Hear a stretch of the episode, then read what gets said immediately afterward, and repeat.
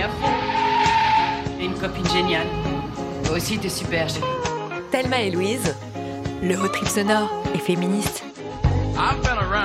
Bonsoir à toutes et à tous, ravi de vous retrouver pour ce 54e épisode. Ce soir, on va explorer un sujet à la fois futile et profondément politique, à la fois superficiel et philosophique. On va parler des liens entre la mode et le féminisme.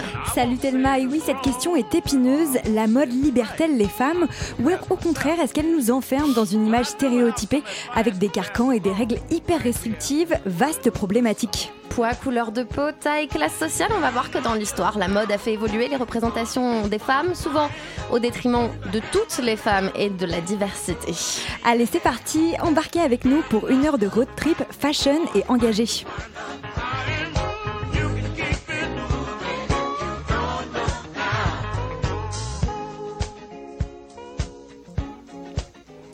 Et pour parler de tout ça, ce soir, on est en studio avec Alice Pfeiffer. Tu es journaliste mode pour euh, les pages des Inrock, Vogue International et Le Guardian, si je ne m'abuse. et tu viens de publier un livre, Je ne suis pas parisienne, aux éditions Stock. Bonsoir. Bonsoir. Bonsoir. Alors déjà, avant de commencer cette émission, euh, je voudrais dire que ton livre m'a beaucoup intéressée. Ah. Euh, voilà, j'ai adoré. il a détruit à peu près toutes mes certitudes sur la mode et moi-même, donc merci. Ah bah, avec grand plaisir. on est ravis de te recevoir.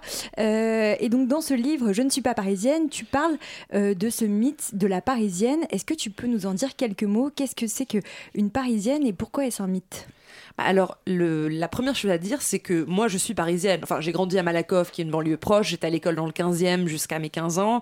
Donc, je compte à peu près comme, comme étant parisienne. Et pourtant, je voyais des images véhiculées dans lesquelles je me reconnaissais absolument pas. Que ce soit euh, dans, dans les, les, chez les dans les duty free, les parfumeurs, chez Sephora, il y a toujours une image de dans les publicités de parfum, dans les dans les publicités de maquillage d'une fille maigrichonne, euh, rock'n'roll, euh, qui euh, sans âge, qui qui ne prend pas de poids, qui ne vieillit pas, qui dont qui n'est pas affectée par les grossesses, qui ne change pas. Et j'ai je comprenais pas qui était cette femme que j'étais censée être, mais qui ne me ressemblait en rien.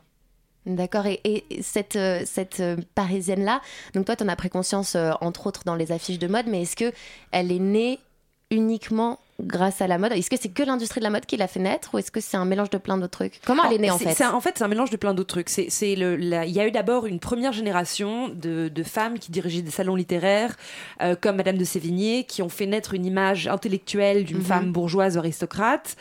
Euh, plus tard, il y a eu le mythe de la garçonne dans les années 20 qui a rajouté une couche d'une de, image libérée d'une femme qui conduisait, qui fumait, qui mettait des pantalons, euh, un look qui a d'ailleurs été repris par Coco Chanel, mhm. qui l'a inclus dans le luxe. Et euh, il y a eu mai 68 par la suite, on a vu un corps enfantin prématernel qui, qui se définissait en opposition à la génération des baby-boomers des années 50. Mhm. Et je pense qu'au tournant des années 2000 et euh, des groupes de luxe, on a fait un espèce de, pêle-mêle de toutes ces de ces moments de libération de la femme pour créer une image marketing qui qui serait intrinsèquement euh, un, signe de libération, mais qui est passé du côté obscur de la force et qui est devenu une euh, euh, une image marketing et non pas un idéal comme ça a pu l'être au moment de la garçonne ou au moment de mai 68. Et la parisienne, en plus, elle a eu plusieurs visages, on va dire historiquement.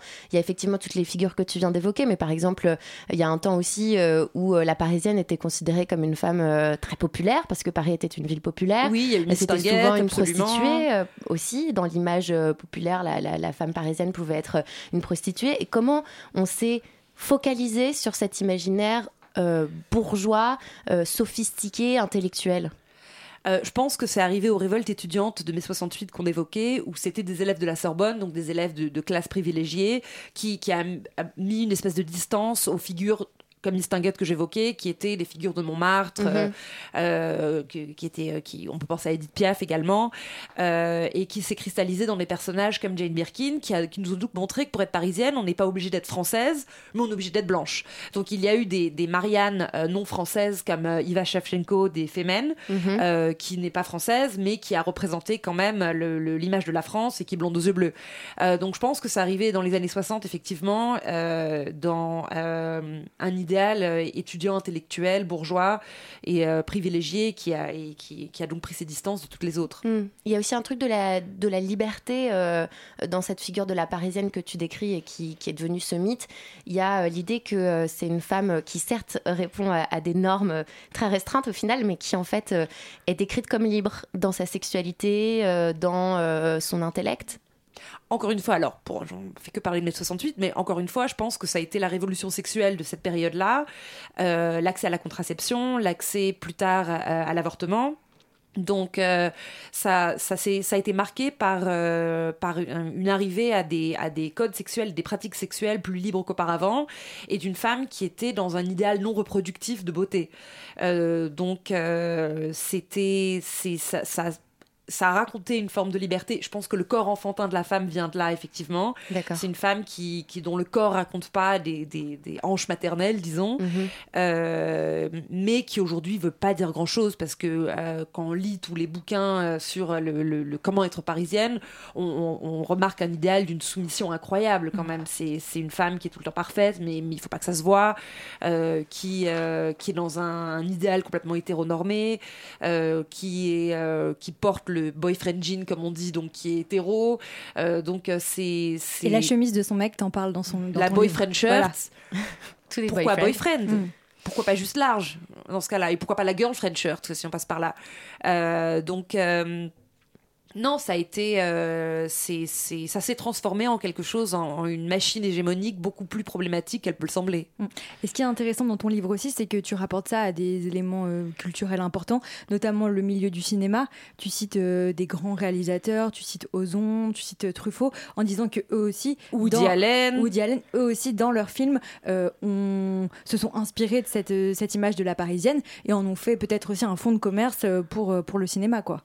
Bah, c'est vrai que c'est une image qui est très présente dans, les milieux anglo-saxons, qu'ils ont positionné, eux, en opposition à une femme qui découlerait d'une culture self-made. Donc une femme qui, euh, s'est fabriquée, qui a des baskets dans le sac, euh, comme, comme le voir chez la new-yorkaise. Euh, ça représente toute la culture intrinsèque et, euh, et euh, dans laquelle on est né, qui est exactement le contraire de, de la culture américaine, qui, qui, elle, va vers un idéal de progression et, et une mouvance dans les classes sociales qui n'est pas permis en France. C'est une héritière, forcément, la, la parisienne? C'est toujours une héritière. Il y, a, il y, a, un point dans le livre qui est important, c'est que euh, la parisienne est ce qu'on appelle self-made en, en, anglais, c'est parvenu en français. Donc c'est quelqu'un qui, qui, qui aurait triché et non pas qui aurait gagné. Hmm. Euh, donc euh, oui, oui c'est quelqu'un en général, c'est quelqu'un qui, euh, qui a un nom à particules, comme on peut le voir très souvent dans les, dans les grandes figures aujourd'hui qui la représentent. Est-ce qu'on peut en citer quelques-unes Un exemple qui a été très éloquent, je moi je trouve que c'est celui de François Ozon, Marianne Vatch dans Jeune et Jolie. Voilà, je trouve que vraiment ça, tu t'en parles dans le, dans le livre et je trouve que c'est vraiment la figure de la parisienne parce qu'elle est qui jeune. rappelle Belle de jour aussi. Oui, elle est, elle, est, elle est très jeune, elle est très mince, elle est très belle, elle est héritière, elle a une sexualité complètement entre guillemets libérée puisque c'est le thème euh, du, film, euh, elle se prostitue. Et euh, oui, elle a une espèce d'idéal. Lui, il la filme aussi comme ça, je trouve. Et donc, je trouve qu'elle incarne vraiment cette parisienne que tu évoques là, quoi. Bah c'est une, une, jeune première qui se serait dévergondée, mais mm. qui, qui, se dévergonde par le, le rapport qu'elle a aux hommes. Donc, c'est jamais une fille qui va s'affirmer par d'autres biais autres qu'une qu'une sexualité hétéronormée mais c'est une figure récurrente. Hein, comme on disait, Belle de Jour, c'est la même histoire. Euh, Catherine Deneuve, c'est Marine Vache de, des, années 60. Euh, donc c'est une émancipation qui passe par une, la, validation du regard masculin, ou the gaze, comme on dit en anglais. Alors, the gaze dans le cinéma, mais aussi the gaze dans la pub.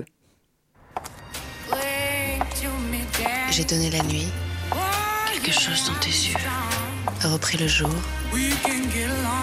Retiens-moi. Le désir n'a pas d'heure. Libre. Parisienne.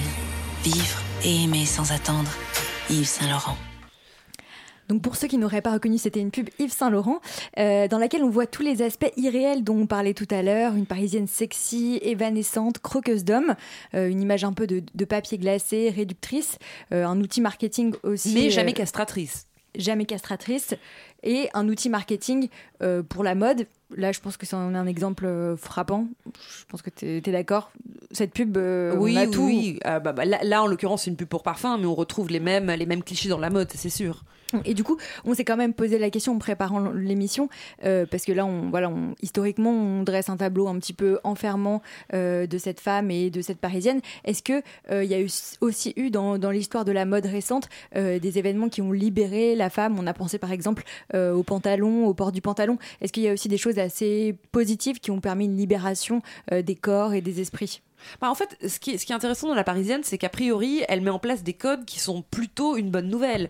C'est-à-dire que c'est une femme qui va être euh, pas trop maquillée, qui va être dans des fringues de mec, euh, qui s'inspire de, je sais pas, de François Sagan, par exemple, euh, donc qui, qui puise dans une histoire féministe, euh, qu'elle déshumanise au passage, hein, mais, euh, mais effectivement, le, port du pantalon, euh, le, les, cheveux courts de Coco Chanel, les, ses, ses clopes, c'est quand même une femme qui a des, des codes qui seraient, qui, qui s'apparenteraient à des codes masculins.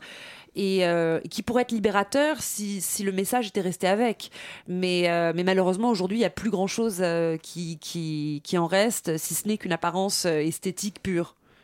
Quelle, euh, quelle personnalité aujourd'hui, selon toi, incarne euh, le mieux euh, peut-être cette figure-là de, la Parisienne? On a évoqué tout à l'heure des personnages de films, mais est-ce que il y a des... Oh bah, elle est assez doux. Elle assez doux. Bah oui, dans tous ses films, dans, je crois que c'est Minuit à Paris d'Woody Allen. oui, c'est une, une, Parisienne qui est, qui est à la fois hyper sexualisée, pourtant étrangement timoré, qui euh, qui a pas la gouaille de, de la, parisienne de Montmartre d'antan, euh, qui vient d'une grande famille, euh, qui est sexy presque sans avoir fait exprès. Hmm. Non, oui, je pense que, que elle, c'est un, bon exemple. et qui a été rattrapé par l'Amérique. Hmm. Marion Cotillard aussi en fait partie. Pareil, c'est. J'avais pensé à Charlotte Gainsbourg je sais pas si ça marche. Euh, ah oui, bah oui, évidemment. Euh, chemise ample, ah bah tout décoiffé. Charlotte Gainsbourg, c'est parfait. Lou Doyon, c'est pareil. Euh, c'est. oui, c'est ça. Cette, Ces femmes qui ont accouché, ça se voit absolument pas. C'est, elles ont gardé le corps de, de, mm. de, de, leur adolescence. Et puis, pour le coup, elles sont toutes devenues des, des icônes, des égéries de grands couturiers et de grandes marques de mode. Mais où est-ce qu'on met la limite? C'est-à-dire? Bah, Par exemple, si on prend Adèle Haenel, est-ce que c'est une parisienne ou pas? Oh, moi, j'aime beaucoup Adèle Haenel. Moi aussi, j'adore Adèle Haenel. Non, mais c'est pour ça que c'est une vraie euh, question. Bah, Adèle Haenel, à partir du moment où euh, la parisienne est une construction hétéronormée qui s'est pas encore euh, queerifiée, si on peut dire, ou qui s'est pas encore déconstruite hors d'un modèle cisgenre, je pense que Adèle Haenel, étant ouvertement lesbienne, ne rentre pas vraiment dans, dans la parisienne. Dans, dans la parisienne. Elle, elle se détache d'une grande partie du mythe parce qu'elle n'est pas dans une, une démarche de séduction. Alors dans ton livre, euh, tu opposes euh, la figure de la Parisienne à euh, une autre figure assez connue aussi en France, c'est la figure de la cagole. C'est une femme du, sud de la France avec des codes esthétiques hyper différents que ceux qu'on vient de, lister, qui est donc hyper sexualisée, qui va être considérée par certains comme populaire. Voilà. en fait, c'est une femme populaire, tout simplement. Pourtant, c'est ce qu'on dit de Brigitte Macron, qui ne l'est pas. Mm qu'elle a des, elle, a, des attributs de la cagole. C'est parce qu'elle a. Parce qu'elle est bronzée et blonde. Elle a fait exprès d'être belle, c'est-à-dire qu'elle qu'elle y a mis un effort et. Euh, et ça, c'est exactement le contraire de ce qu'on demande de la parisienne. Euh, elle est, euh, elle avait dit une fois, moi, quand on m'a appris à me faire belle, c'est on m'a dit de mettre une jolie robe et donc elle a pas, elle est pas, elle a pas mis les premières choses qui tombaient de son mmh. placard. Euh, mmh. Elle s'est pas habillée euh, sans, faire exprès, mais parfaitement. Elle, non, il y a un effort conscient de, de, la cagole qui se, se, cache pas d'être maquillée, qui se cache pas de d'être de, bronzée, d'être les ongles, etc. Est-ce que ça veut dire que la, la figure de la parisienne, elle occupe vraiment d'autres représentations de la femme ou c'est juste qu'elle, euh, on va dire qu'elle place le curseur euh, quelque part? Je ne sais pas si, si ma question est claire, mais bah. euh, puisque la figure de la cagole, elle existe et il y a certaines femmes qui s'y, qui identifient sans problème. ouais, mais c'est quand même un terme un peu dérogatoire. hyper, je suis d'accord que c'est hyper péjoratif, mais on va dire qu'en termes purement d'esthétique, il y a des femmes qui préfèrent porter du maquillage, qui préfèrent porter des talons. mais peu à Paris peu à Paris. On le voit peu. C'est des femmes qui vont se plaindre souvent d'être euh, harcelées. Euh, non, moi, ce que mon livre raconte, c'est comment il y a de la formation de figures qui sont des figures en 2D, euh, qui sont pas euh, incarnées euh, euh, et comment dire et qui n'ont pas de philosophie plus générale qui va avec Mhm. elle, contre laquelle euh, la, la parisienne se définit. Donc c'est des figures repoussoires qui, Ouais. qui font que la parisienne est la seule personne euh, tangible en 3D en fait euh, qui pourrait représenter la France. Et il la- y a donc la question de la classe sociale et enfin de l'origine sociale qui est hyper. Ah bah oui, oui, oui, bien sûr. Il y, a- il y a un mépris de classe qui est fondamental à, la cagole et qui permet d'asseoir en silence et, et en miroir le- le- la bourgeoisie ou l'aristocratie inhérente à la parisienne. Hmm. Et au-delà, pardon, au-delà de, de- de cette question de voilà de représentation, il y a aussi la question de comment on vit notre vie en fait de, de femme. Et euh, t'expliques dans le livre que toi tu as étudié donc euh, à la London School of Economics euh, et du coup quand tu étais en Angleterre, euh, les femmes étaient complètement différentes. Bah, La elle ma- ressemblait à des cagoles pour le coup. des cagoles ah, ou des cagoles Ou à l'anglaise, hein, oui, voilà, et que ça impliquait aussi dans leur existence euh, euh, des, des façons de se comporter complètement différentes par rapport à la nourriture, par rapport aux garçons, par rapport à l'alcool, euh, par rapport aux soirées. Euh, Est-ce que tu peux nous en dire plus sur ça? En quoi euh, une Anglaise qui euh, arrive aujourd'hui à Paris, bah, elle va être choquée de voir une petite Parisienne qui va manger une salade et euh, trois tomates et prendre un verre de blanc? Enfin voilà, c'est ce que tu racontes dans le livre et je trouve que c'est assez parlant. Bah, en Angleterre, déjà, j'avais pris 10 kilos et je m'en étais même pas rendu compte. Je m'en suis rendu compte quand je suis revenue à Paris et que tout à coup, c'était un affront que je faisais à, tout, tout le, mythe de la féminité en entier. Euh, le- L'Angleterre est un pays puritain, protestant, où il n'y a pas une culture de drague euh, et de fuis-moi, je te suis, suis-moi, je te fuis, comme en France. Donc, euh, l'anglaise va être beaucoup plus frontale dans, ses rites de séduction, va traîner au pub comme les mecs, va boire autant, n'aura pas peur de, de grossir, de, de prendre plus de, place euh, physique qu'un homme.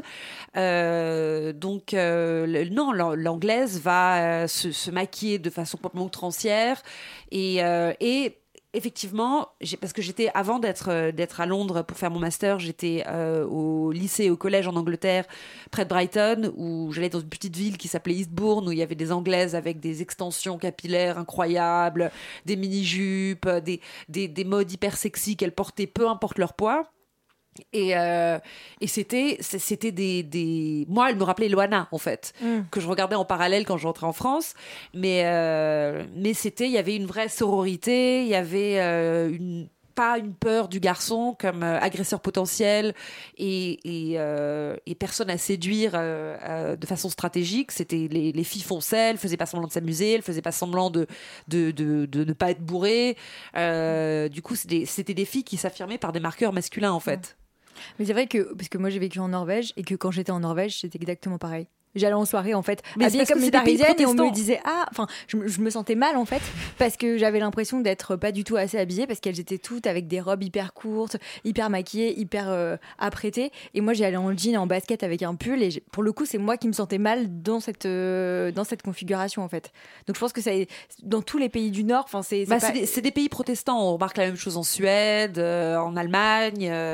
euh, les, les pays catholiques marchent encore dans une dichotomie de la, de la, la Vierge et la pute, et euh, où on, oscille habilement entre les deux. Et dans, dans les pays protestants, c'est beaucoup moins marqué.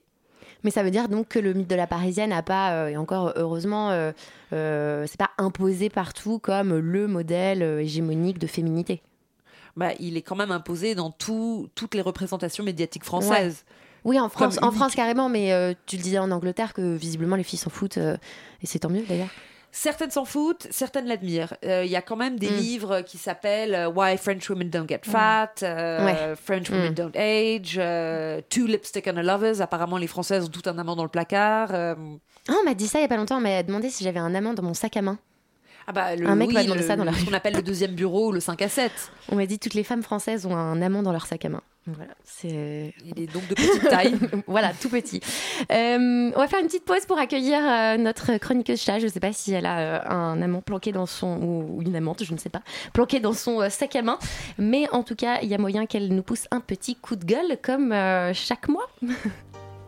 Est-ce que les règles, ça peut faire mal? Jusque-là, elle est énervée Elle a ses règles, hein Je vous demande de vous arrêter. Des fois, on a juste envie de dire qu'on a nos règles. Salut chat. Alors, quel mec t'a fait vriller euh, cette semaine? Ah, Marguerite Stern. Alors, c'est pas un homme. Je sais. c'est une femme. C'est une femme. Je sais. Une féministe. si Je m'abuse. sais. Oula, je sens que t'es je Moi que non t'es plus. énervée, là. Ouais, grave. Moi non plus, je pensais pas taper sur une autre femme que Marlène Schiappa dans cette émission. Et pourtant, il faut qu'on parle de Marguerite Stern, que j'ai décidé de rebaptiser Marguerite Tern à cause de la tristesse dont elle teinte mon petit cœur et parce que Stern, c'est hyper difficile à dire. Marguerite, donc, c'est une militante féministe, une ancienne fémène, qui a lancé les collages contre les féminicides partout en France. Jusqu'ici, Marguerite, c'est donc une copine, n'est-ce pas? Sauf que, sauf que, Marguerite Tern, c'est aussi une terf. Pour ceux qui ne suivent pas, je vous vois pioncer au fond de la salle à côté du radiateur. Pour ceux qui n'ont pas écouté Thelma et Louise, les précédents épisodes, car Voilà. on en a beaucoup parlé. on en a beaucoup parlé déjà. TERF, ça veut dire Trans Exclusive Radical Feminists, avec l'accent que euh, Thelma adore. J'adore. Euh, ce sont des militantes donc qui veulent exclure les personnes trans du combat féministe. En général, les TERF ont aussi tendance à refuser aux personnes trans le genre auquel ils ou elles s'identifient. Du coup, Marguerite, elle a pas trop aimé que son idée de collage serve aussi à dénoncer des crimes transphobes sur des femmes trans, ou plutôt comme elle les appelle, des hommes qui se maquillent et portent des robes et des talons. Déjà parce que dessiner des lettres sur des feuilles A4 et les coller sur un mur, c'était une idée tellement révolutionnaire que Marguerite a super mal vécu le plagiat. Et puis, selon elle, inclure les violences transphobes dans la lutte féministe, c'est encore une fois invisibiliser la cause des femmes au profit des hommes. La cause des vraies femmes. Vous savez, celles qui sont nées avec une vulve. Celles qui luttent pour ne pas se maquiller et ne pas s'épiler. Là où ces traîtres de travestis s'en donnent à cœur joie sur le make-up et les bandes de cire. Non mais si, restez avec moi, le raisonnement est super logique, selon Marguerite. Il y a sur Terre des personnes, nées avec des attributs masculins, et qui décideraient de se déguiser en femmes pour faire chier les féministes. Après la blackface, alerte, voilà la woman face. Ces personnes vont donc subir des discriminations et des violences dans leur famille, leur cercle d'amis, leurs relations, dans la rue, dans le milieu médical, professionnel, artistique, juste pour faire taire les femmes. Jamais le patriarcat n'aurait donné autant de sa personne, je suis admirative. Enfin, je suis surtout abasourdie par tant de conneries. Croire que les femmes trans sont seulement des hommes qui aiment se travestir et cherchent à invisibiliser la cause féministe, sérieusement C'est comme si moi, blanche, valide, bourgeoise et fille de fonctionnaire, je cherchais à me faire passer pour une personne racisée, handicapée et issue du milieu ouvrier, juste pour faire chier les noirs, les arabes, les asiatiques, les handicapés et les pauvres. Vous imaginez l'énergie, l'effort les démarches administratives nécessaires.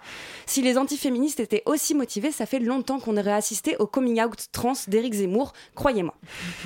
Alors non, Marguerite, la cause des personnes trans n'invisibilise pas le féminisme, elle l'empouvoir. L'intersectionnalité est une force, et inclure les femmes et les hommes trans nous aide à alimenter et à enrichir le débat sur le genre et sa déconstruction, bien sûr. Que tu luttes pour ne plus avoir à te maquiller, très bien. Mais que certaines y voient l'outil de leur expression de genre ne dessert pas ta cause. Que tu veuilles t'affranchir d'une féminité imposée, te définir femme au-delà des dictats, des dictats sociétaux, c'est parfait. Mais pourquoi recréer une oppression quand tu t'es engagé à les combattre? Prétendre que les femmes trans ne sont que des hommes qui se déguisent, c'est postuler que le genre est biologique, lié au sexe avec lequel on est. C'est réducteur, discriminant, c'est binaire, et surtout c'est faux. Le genre est une construction sociale, et normalement les féministes comme toi partagent cette vision, en tout cas aujourd'hui. Tu sais qui pense le contraire? Tu sais qui voit le monde comme une théorie, que le genre comme une théorie dont certains se serviraient pour faire chier le monde?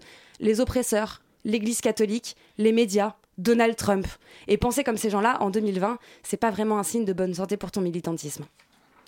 Merci. Merci. Super Petit message message à Marguerite. Mm. Est-ce que tu avais suivi cette polémique, euh, Alice, Alice. Sur les TERF Ouais. Mais ça fait longtemps que ça dure, hein, et c'est quelque chose qu'on voit dans la série Transparente.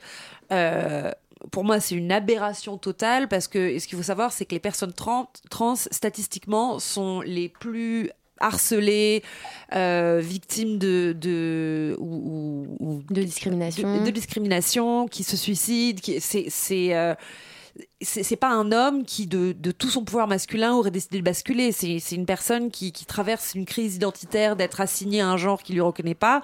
Et effectivement, c'est, à chacun euh, de, de, de choisir le, le, le, genre qui est une construction de toute façon euh, qui, qui nous correspond. Mais euh, le- il faut une solidarité parce que dans le prisme LGBT, qui QIA+, etc., euh, c'est euh, de, de, de, de loin les personnes qui sont les plus souffrantes. Et si vous voulez d'ailleurs euh, en savoir euh, un petit peu plus sur euh, le transféminisme aujourd'hui, je rappelle qu'on a fait une super euh, émission qui date du 1er octobre 2019 et que vous pouvez toujours réécouter. Merci Char.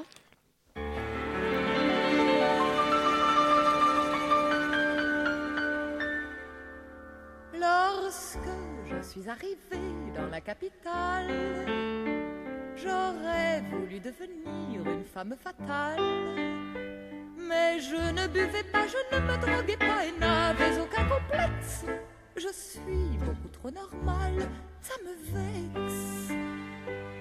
Je ne suis pas parisienne, ça me gêne, ça me gêne. Je ne suis pas dans le vent, c'est navrant, c'est navrant. Aucune bizarrerie, ça m'ennuie, ça m'ennuie, pas la moindre affectation. Je ne suis pas dans le ton, je ne suis pas végétarienne, ça me gêne. Cinéphile, c'est débile, c'est débile. Je ne suis pas MLS, je sens qu'on m'en fait griller, m'en fait griller. Bientôt, j'ai fait connaissance d'un groupe d'amis vivant en communauté dans le même lit.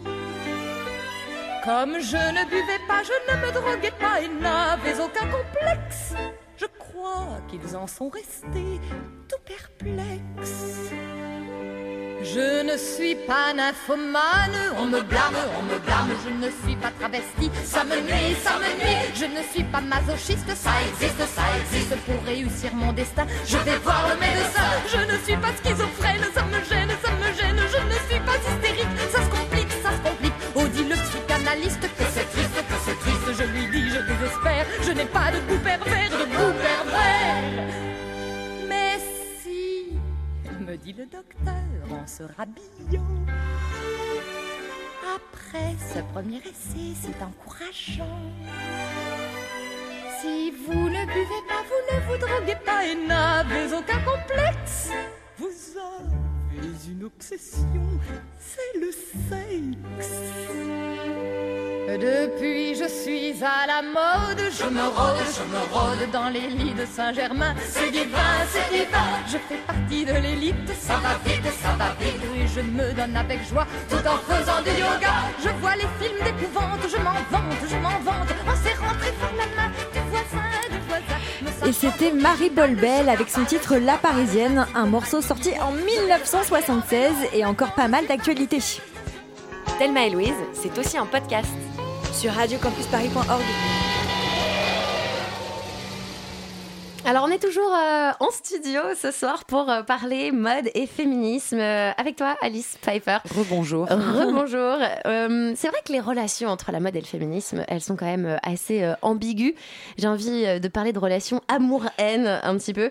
Dans un de tes articles sur le sujet, tu cites la chercheuse américaine John Hallows qui est- s'est beaucoup intéressée au lien entre féminisme et pop culture et elle dit au sujet de la mode, pour une grande partie des féministes, les rites quotidiens liés au maquillage et à la mode les consommatrices, ils les poussent à devenir des objets visuels pour le regard masculin et en conséquence les déshumanisent.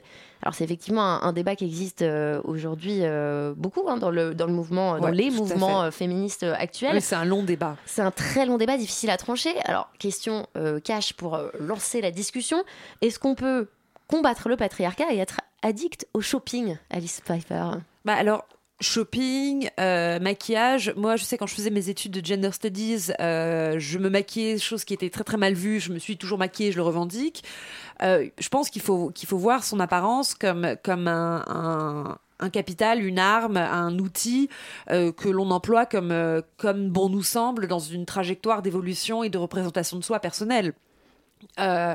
Je sais que. C'est-à-dire qu'on peut cette question parce qu'il y a eu euh, souvent euh, une question euh, que, moi je me suis posée, c'est-à-dire de dire est-ce que Parfois, je me suis dit, bon, ben, je me fais belle, mais en fait, c'est pas que pour les mecs, c'est pour moi. je me sens bien comme ci, comme ça, habillée de telle façon, maquillée de telle façon.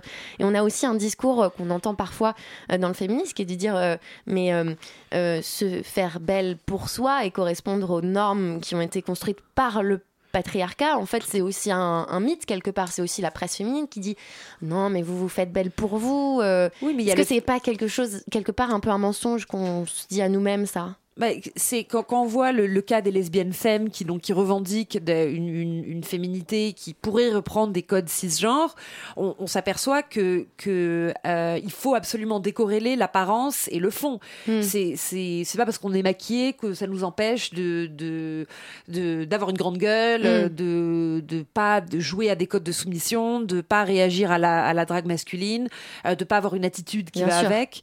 Mais on reproduit quand même quelque chose qui a a été créé par un système patriarcal et qui a oppressé les femmes. Ouais. grossophobe. Mais c'est vrai que l'argument que vous venez d'avancer, j'y avais jamais pensé, mais j'aime beaucoup que... tu viens de me vous que tu viens d'avancer, et j'y avais jamais pensé. Euh, c'est le fait que, par exemple, le maquillage peut euh, peut-être être détaché de sa fonction euh, genrée et justement avoir une autre fonction on peut aussi l'envisager comme quelque chose qui met de, des paillettes dans la, dans la vie ou qui non mais une forme de transformation physique. Enfin mais on peut le détacher bah que du regard de l'autre. ça l'est pour des mecs aussi d'ailleurs. Voilà. De plus en plus. Mais ouais, mais après, on peut pas faire semblant qu'on vit qu'on ne vit pas dans un monde qui est complètement tourné autour de l'esthétisme, de l'apparence, euh, que et, dans lequel on aurait plus confiance en soi si, si on se sent plus ou moins joli.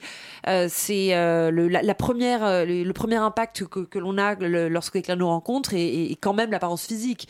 Et c'est à, à, nous de dealer avec ça comme on peut, comme on veut. et, et c'est malheureusement, on vit dans une culture qui, qui, est absolument obsédée par, par le beau. Oui, mais ce que tu de cette apparence, physique, c'est qu'elle peut être aussi euh, une question pour les hommes et que c'est pas que aux femmes qui se maquillent de se dire euh, je suis dans un acte de soumission en fait. On peut aussi euh, le voir comme un acte de liberté oui, alors on peut, ça, ça dépend ce qu'on en fait, ça, ça dépend, on peut en faire un jeu aussi, c'est-à-dire que de, euh, c'est très drôle de, de, de, avoir une femme qui va reprendre des codes euh, de, de, associés à une, à une soumission et en fait, euh, on, on, en, discutait pendant la chanson, mais, mais en fait va avoir une, une attitude beaucoup plus virile qui, qui va être dans peut-être doctorante en gender studies. Mmh. Donc, euh, c'est, je pense qu'effectivement, le, le problème que j'ai, c'est que ce qu'on nomme beau, et comme on le disait à l'instant, et répond à des critères de, de, de, de femmes très, très, très jeunes, très minces, euh, blanches, euh, des, des, occidentaux. Mm. Donc, comment est-ce qu'on crée un beau qui serait décolonisé, entre guillemets? Ouais, on va en parler ça parce que c'est hyper, euh, hyper intéressant. Ouais. euh, alors ces dernières années, on, on, assiste un peu à un retour en force de ce qu'on appelle le fame advertising. Euh, c'est le fait que des grandes marques s'emparent euh, des, des, idées féministes pour en faire des habits. notamment, on pense à Dior avec le t-shirt We Should All Be Feminist, ouais. qui était une phrase de l'écrivaine nigériane Chimamanda Ngozi Adichie ce phénomène qui était présente au défilé. qui était présente au défilé. Du coup euh, une très bonne transition pour la question.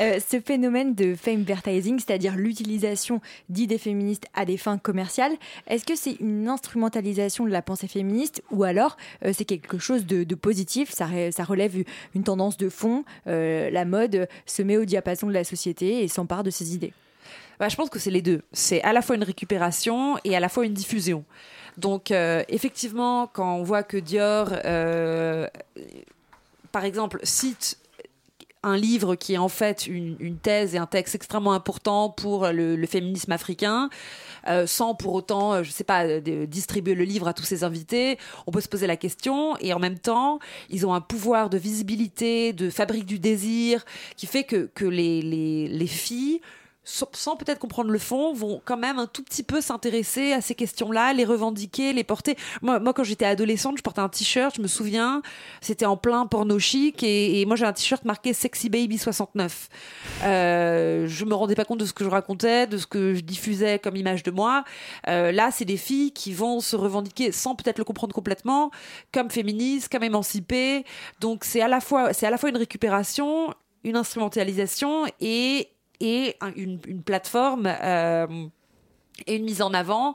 Je veux dire, il faut, pour moi, le luxe aujourd'hui, c'est ce que les mécènes ont été, euh, euh, comme les Médicis ont été euh, à, l'époque de la royauté. Euh, c'est, euh, c'est, c'est une mise en avant de, de, de, d'artistes, de valeurs qui sont, qui sont au, diapason, comme tu disais. Mmh.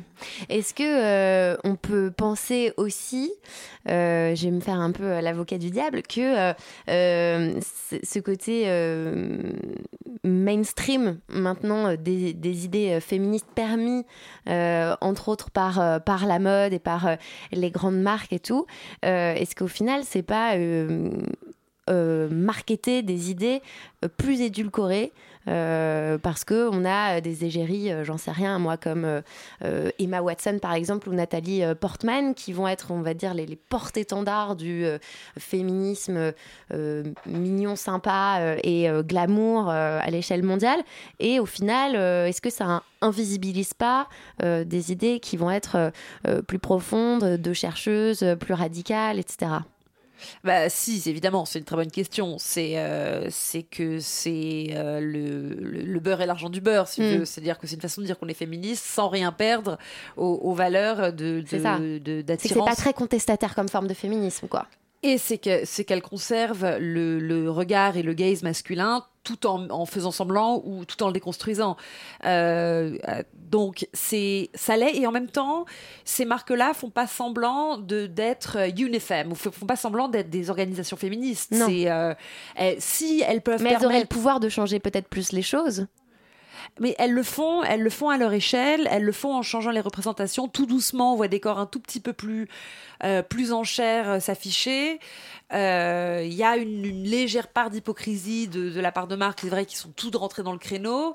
Et, à côté de ça, euh, je vois quand même un changement net de, depuis ma période adolescente où les filles euh, étaient toutes euh, marquées par le, ce qu'on appelait le heroin chic, donc la maigreur mmh. extrême. Mmh. si ça permet de, faire de diffuser des mots comme body positive, plus size model, c'est mmh. Ça laisse une place à une nouvelle audience, ça ouvre la porte peut-être pour une nouvelle audience qui se fera entendre parce, parce que validée par la grande marque. Et justement en parlant de body positive, on a observé, en tout cas l'été dernier, euh, plusieurs grandes marques comme Princesse Tam Tam, euh, la marque de lingerie Isée, euh, qui se sont mis à mettre des photos avec des mannequins, avec des rondeurs, avec un peu de fesses, avec un peu de hanches, avec un peu de ventre, des photos aussi, voilà, et avec de la poitrine. ça, c'est quand même un changement qu'on peut noter et qui est positif, même si ça va pas jusqu'au bout. C'est déjà un pas. Et le show Victoria's Secret qui a été annulé. Euh, donc oui, on voit une nouvelle inclusivité, ça c'est sûr.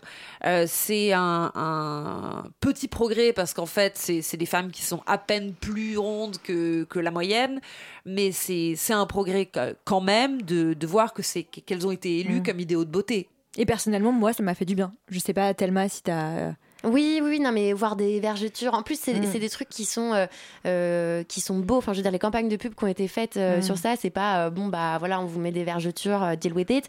Des, on sent qu'il y a eu une recherche, que c'est des super belles photos. Ça donne grave envie d'acheter sa lingerie tout autant que mm. quand c'est une fille squelettique qui est dedans. Donc, je trouve que ça donne même plus envie en fait d'en acheter parce qu'on se dit, ok, moi aussi je peux être belle dedans, alors que sinon on se dit, ah non, mais là j'ai un mini bourrelet, elle, elle l'a pas sur la photo, donc j'y arriverai pas. Donc, je trouve que pour le coup, même pour ces marques-là pour en fait gagner, euh, comme tu, le disais, du public et vendre plus, c'est aussi un bon outil euh, marketing. Même pour elle. Sauf que, sauf que euh, c'est l'auteur Gabriel Dédier qui a écrit le livre On ne n'est pas grosse. On l'a reçu. qui, qui, est formidable, m'expliquer qu'il y a un gap énorme entre la communication euh, qu'une marque va faire et la réalité en boutique, où c'est des vêtements qu'on va pas trouver dans les boutiques, qu'on va que trouver en ligne. Euh, c'est des femmes qui vont être découragées d'acheter. Donc euh, il y a encore un, vrai, un vrai gap entre ce, qu'on montre et, et, la réalité de, mm. la clientèle. Et justement, on avait aussi fait une émission sur la pub. On avait reçu une nana qui s'appelle Christelle Delarue, qui a fondé sa propre agence de, de com féministe. Je sais pas si tu connais. et elle nous expliquait comment, en tant que consommateur, on peut faire la différence entre une entreprise qui va prôner des valeurs euh, progressistes et notamment féministes et une entreprise, donc d'un point de vue euh, purement euh, à des fins commerciales, on va dire, et une entreprise qui vraiment s'engage dans le sens des valeurs féministes. Et elle disait, en fait, ce qui est hyper important, c'est de s'intéresser aux conditions de travail, à l'égalité salariale, à une chaîne de production respectueuse. Est-ce que ça, aujourd'hui, dans l'industrie de la mode, c'est le cas Est-ce que c'est une vraie tendance? Alors pas du tout. Euh, non, c'est voilà, on a notre réponse. non, non, c'est pour moi être féministe, c'est pas s'intéresser juste aux filles qui sont sur les posters, c'est s'intéresser à toutes les filles. Donc c'est marqué qui, qui mettent des vergetures sur des photos. Si derrière il y a zéro zéro engagement, bah, N'oublions pas que H&M, par exemple, a, beau avoir des campagnes qui, qui, qui se veulent égalitaires, euh, il y a des clauses euh, chez les femmes dans les sweatshops qui produisent les vêtements qui, euh, qui annoncent qu'elles seront virées si elles tombent enceintes. Ouais. Donc, c'est, si on ne s'intéresse pas à toutes les femmes dans, toute la circularité de, la production, on peut pas se dire féministe. Hmm. Donc, il y a un vrai truc en tant que consommateur à faire aussi pour mettre la pression sur, sur ces marques-là Euh, Et en- je- Oui, en tant que féministe. les femmes invisibles en fait. Oui. Euh, quand- Bon, c'était c'était une, une- sur une affaire de diversité, mais Naomi Campbell a, a parlé dans une conférence euh, du Wall Street Journal et a dit moi je veux voir de la diversité derrière les bureaux, pas juste mis à l'avant-scène euh, comme comme il y a pu avoir, je sais pas, le- Ah. le, le- le- le défilé Chanel qui faisait une, une- une fausse manifestation Oui. féministe, mais aussi voir les gens invisibles. Est-ce qu'on est prêt à embaucher en interne les gens qu'on montre en externe? Hmm. Et puis, est-ce qu'on est prêt à donner des, des congés maternité, euh, à réfléchir à une meilleure inclusivité dans l'entreprise? Enfin voilà, il y a plein de questions qui sont Ouais. peut-être pas soulevées dans, dans cette industrie et que Tout à fait. aussi euh, le, le féminisme doit euh, soule- soulever. On va faire une petite pause dans ce débat passionnant pour accueillir notre fidèle macho, c'est Mathieu.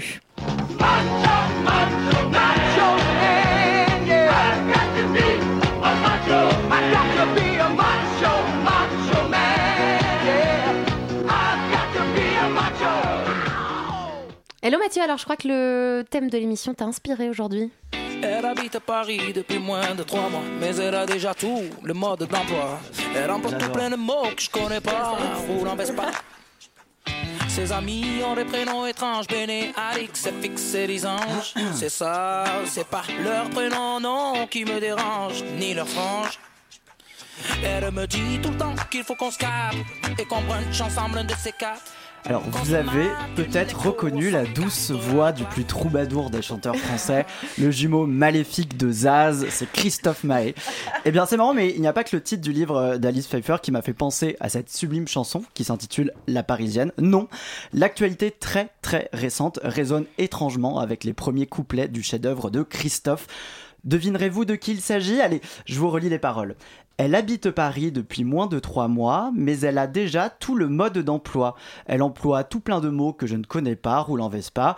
Ses amis ont des prénoms étranges, Béné, Alix, FX et Lisange. Alors, avez-vous une idée de qui je vais parler aujourd'hui?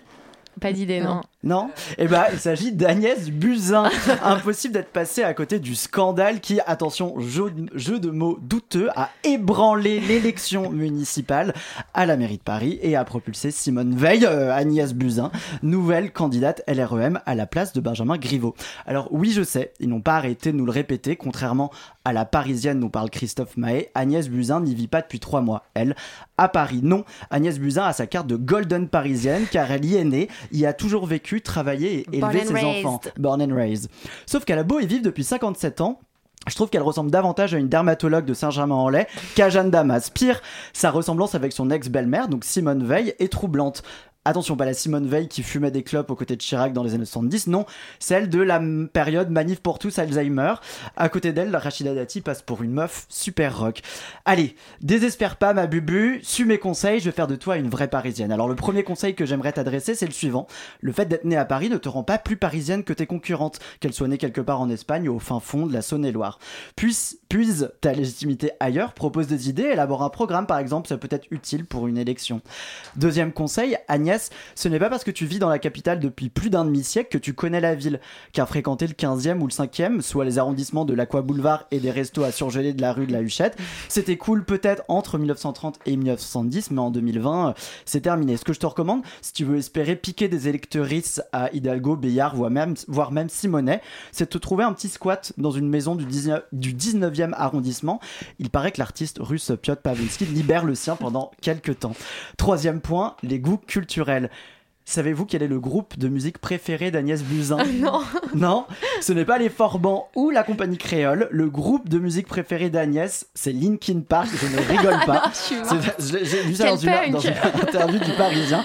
Bon, alors, voilà, Agnès, je suis navré, mais citer Linkin Park ne te fera pas gagner en street cred. Tu te rends immédiatement à la case quinca gênante. Là, c'est ça le problème avec les gens de droite. Ils n'arrivent même pas à faire semblant d'avoir du goût.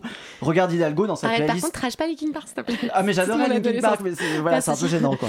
Euh, non mais regardez, Hidalgo dans sa playlist de, de campagne, elle fait au moins semblant d'écouter euh, Cardi B ou Angèle. Ok, on adore. Euh, et enfin, mon dernier tips, c'est le look, évidemment. Euh, en épluchant les photos de sortie du Conseil des ministres, on constate sans grande surprise un goût très prononcé pour le tailleur, accompagné de cette petite écharpe colorée, façon comptable de bureau, censé envoyer un signal chic mais fantaisiste à l'auditoire. Pas de grosse faute de goût donc, mais un ennui certain. Et c'est là que tu peux te positionner, Agnès. C'est là que tu peux marquer des points. Quand Rachida Dati fait trop luxe, Anne Hidalgo, elle, ne brille pas pour son style. On la pardonne. Les Espagnols n'ont jamais été très doués à ce niveau-là. Moi, ce que je conseille à Agnès, c'est de surprendre. On parlait de Jeanne Damas, enfin, je parlais de Jeanne Damas tout à l'heure. Pourquoi ne pas demander conseil à son grand copain Jacques Mus? Non, mais vous imaginez la busin organiser une bière débat au Rosa Bonheur avec un grand chapeau orange et un costume à fleurs bleues.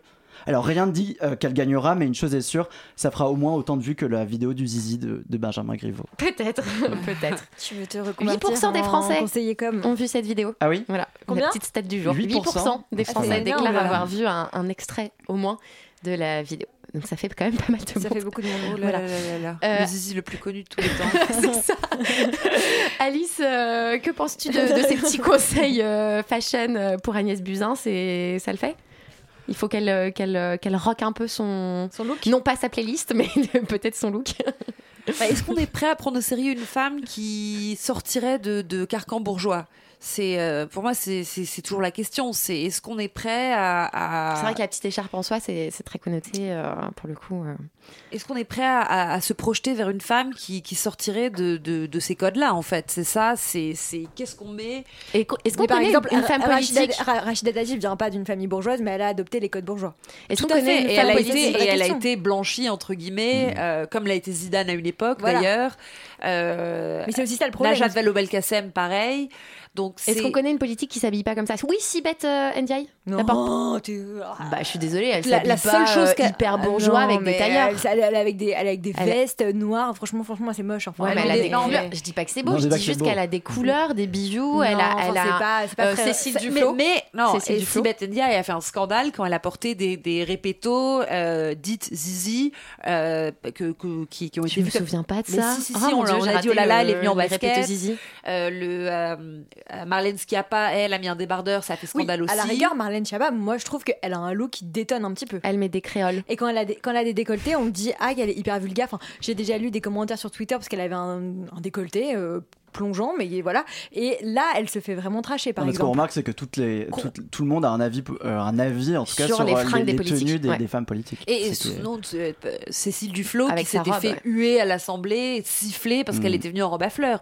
Et, et Marlène Schiappa, ce qui est intéressant, c'est qu'elle elle, euh, elle a un look plus sexy qu'on lit à son passé sulfureux et de, à ce- son livre euh, Mm. Oser les rondes. Mm. Euh, donc euh, c'est c'est ce qui fait d'elle une femme euh, au, au statut un peu ambigu.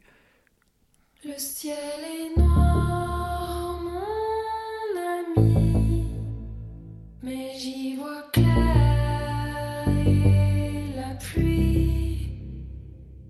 Der Regen wäscht uns von allen Sünden.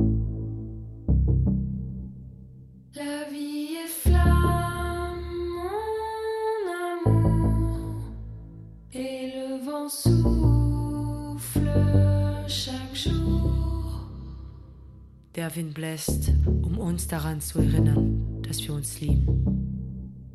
Les nuits sont longues, mon amante, comme une ivresse obsédante. Diese Nächte sind ein paar Augenblicke der Ewigkeit.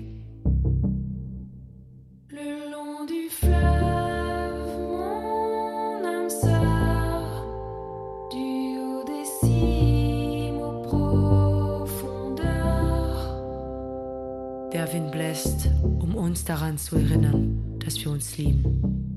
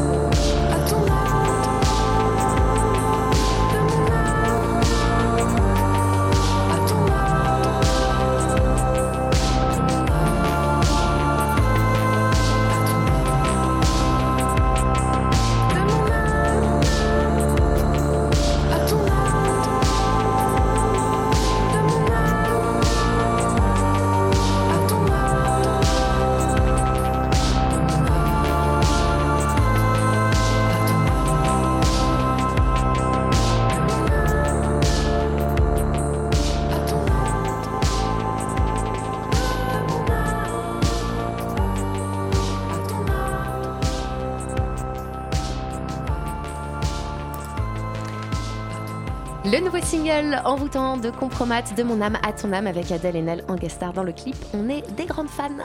Mon Dieu que c'est beau. Ça tu peux le dire. J'ai toujours voulu voyager mais j'en ai jamais eu l'occasion. Tu l'as cette fois.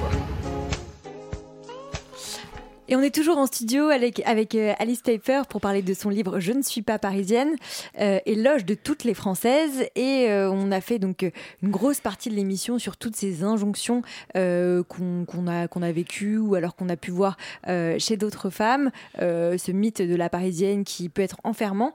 Et on arrive à la fin de cette émission et on avait une question.